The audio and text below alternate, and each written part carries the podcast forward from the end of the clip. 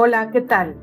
Soy Georgina Figueroa y el día de hoy vamos a hablar de un procedimiento que es muy utilizado en la industria y que fue diseñado porque este tipo de trabajos generaba bastantes accidentes laborales, incluso pues accidentes fatales. Y se trata de los trabajos que se realizan en línea o equipos con electricidad. Entonces, pues vamos a ver el desarrollo. El grupo de trabajo debe realizar la planeación de estos trabajos al menos 72 horas antes de la ejecución de las actividades de operación, mantenimiento, construcción, energización y puesta en servicio de instalaciones y equipos eléctricos considerando al menos lo siguiente. En base a la necesidad se emite una orden de mantenimiento u orden de trabajo. Debemos identificar todos los circuitos en el diagrama unifilar eléctrico actualizado con las cargas correspondientes en el tablero donde se realizarán los trabajos verificando el valor de voltaje. Hay una nota importante. Cuando los trabajos se realicen en circuitos o equipos con tensión igual o mayor a 480 volts, se debe tramitar con al menos una semana de anticipación la libranza eléctrica. Es muy importante que cuentes con el diagrama unifilar actualizado porque ahí podemos ver los interruptores que serán accionados ya sea para apertura o cierre para aislar eléctricamente el equipo o circuito a intervenir, considerando la secuencia para eliminar cargas del circuito a intervenir y evitar la ocurrencia de un arco eléctrico.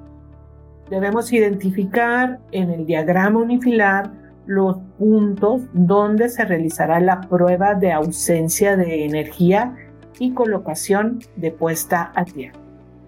También hay que identificar físicamente en el tablero eléctrico los equipos e instalaciones afectadas que deberán ponerse fuera de operación y o bloquearse de acuerdo a lo indicado en el procedimiento para bloqueo de energía y materiales peligrosos que podemos ver en otro podcast.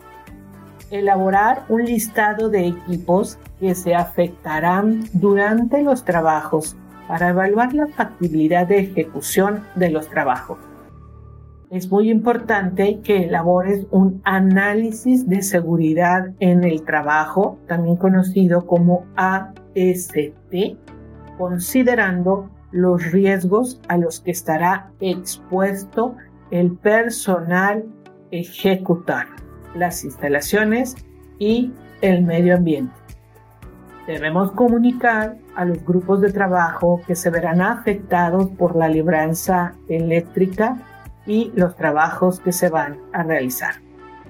Hay que elaborar el permiso de trabajo de acuerdo con lo indicado en el procedimiento aplicable vigente, asegurando el cumplimiento de las medidas preventivas de seguridad indicadas. Una vez autorizado, el grupo de trabajo inicia esos trabajos y eh, elabora una minuta de trabajo peligroso. Vamos a ver ahora la entrega-recepción previo al inicio de los trabajos el responsable de área o jefe de área efectúa la entrega del circuito o equipo eléctrico a intervenir al responsable de la ejecución de los trabajos verificando lo siguiente. En circuitos con tensión menor a 480 volts, fuera de operación, desenergizado y bloqueado con la etiqueta y candado del responsable del área. En circuitos con tensión igual o mayor a 480 volts fuera de operación. Y aquí tenemos una nota muy importante. Asegurar que previo al inicio de los trabajos no se efectúen movimientos operacionales de los equipos afectados. El responsable de la ejecución del trabajo, también el responsable del área y el responsable de seguridad y el personal ejecutor verifican el cumplimiento de las medidas preventivas de seguridad indicadas en el análisis de seguridad de los trabajos y en el permiso de trabajo. Y pues se aplica una lista de verificación y también puedes verificar la libranza Cuando ya estamos en la etapa de ejecución de los trabajos, el responsable de la ejecución de estos trabajos comunica al personal involucrado el inicio de los trabajos. El responsable y el personal ejecutor colocan barreras de seguridad de acuerdo a lo establecido en otro procedimiento para delimitación de áreas de riesgos barricadas, que vamos a ver más adelante. El personal ejecutor se coloca el equipo de protección personal específico seleccionado durante la planeación de acuerdo al voltaje. Personal ejecutor realiza la apertura y o cierre del o de los interruptores del equipo o circuito eléctrico a intervenir en tensión igual o mayor a 480 volts. Precaución. Debemos evitar exponer en lo posible el cuerpo aplicando la regla de la mano izquierda diagonal derecha. Para esta actividad debe estar presente personal de apoyo con conocimiento en primeros auxilios y el responsable de la ejecución de estos trabajos. El personal ejecutor verifica la ausencia de energía o voltaje con el equipo específico de acuerdo al voltaje. Aquí también hay otra precaución. Toda instalación eléctrica debe considerarse energizada hasta que se realice la comprobación de ausencia de tensión eléctrica mediante equipos o instrumentos de medición destinados para tal efecto y la puesta a tierra efectiva. El responsable del área coloca su etiqueta candado en el interruptor en tensión igual o mayor a 480 voltios de acuerdo a lo indicado en el procedimiento para bloqueo de energía y materiales peligrosos. El personal ejecutor coloca su etiqueta candado de acuerdo a lo indicado en el mismo procedimiento el personal ejecutor coloca puesta tierra provisional para drenar energía remanente, considerando al menos lo indicado en lo que acabamos de mencionar anteriormente. El responsable de la ejecución de los trabajos y el responsable ejecutor verifican su lista de requerimientos el responsable de la ejecución comunica a las áreas involucradas libranza efectuada.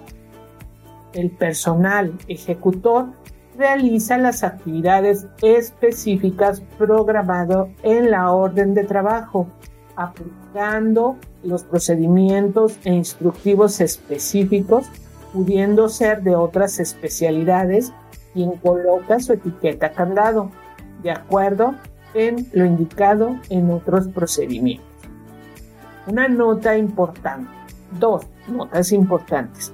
En caso de que no se concluyan las actividades específicas programadas durante la jornada laboral, el responsable de la ejecución de los trabajos y el personal ejecutar deben verificar que se mantengan las condiciones de seguridad establecidas durante la planeación antes de reiniciar los trabajos.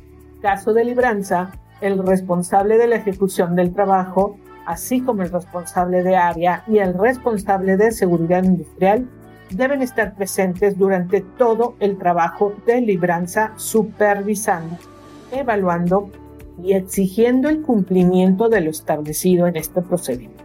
El personal ejecutor realiza las pruebas eléctricas necesarias previas a la puesta en servicio, las cuales deben ser validadas por el grupo de trabajo. Y aquí te menciono otras dos notas más. Una, en base a lo indicado en la guía de revisión de prearranque que vamos a ver más adelante. Y dos, el grupo de trabajo debe verificar que se hayan atendido las recomendaciones para desviaciones tipo A generadas durante el proceso de revisión de seguridad de prearranque previo al inicio de operaciones. El responsable de la ejecución de los trabajos y el personal ejecutor, una vez finalizados los trabajos programados, inician la secuencia de normalización de los circuitos y equipos eléctricos establecidos. El personal ejecutor despeja el área e inicia el retiro de las tierras físicas provisionales.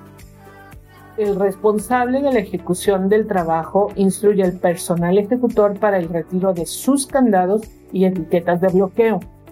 El responsable de la ejecución del trabajo da aviso al responsable del área para que retire su etiqueta candado en interruptor con tensión igual o mayor a 480 voltios. El personal ejecutor realiza el retiro de su etiqueta candado. El personal ejecutor se coloca el equipo de protección personal específico.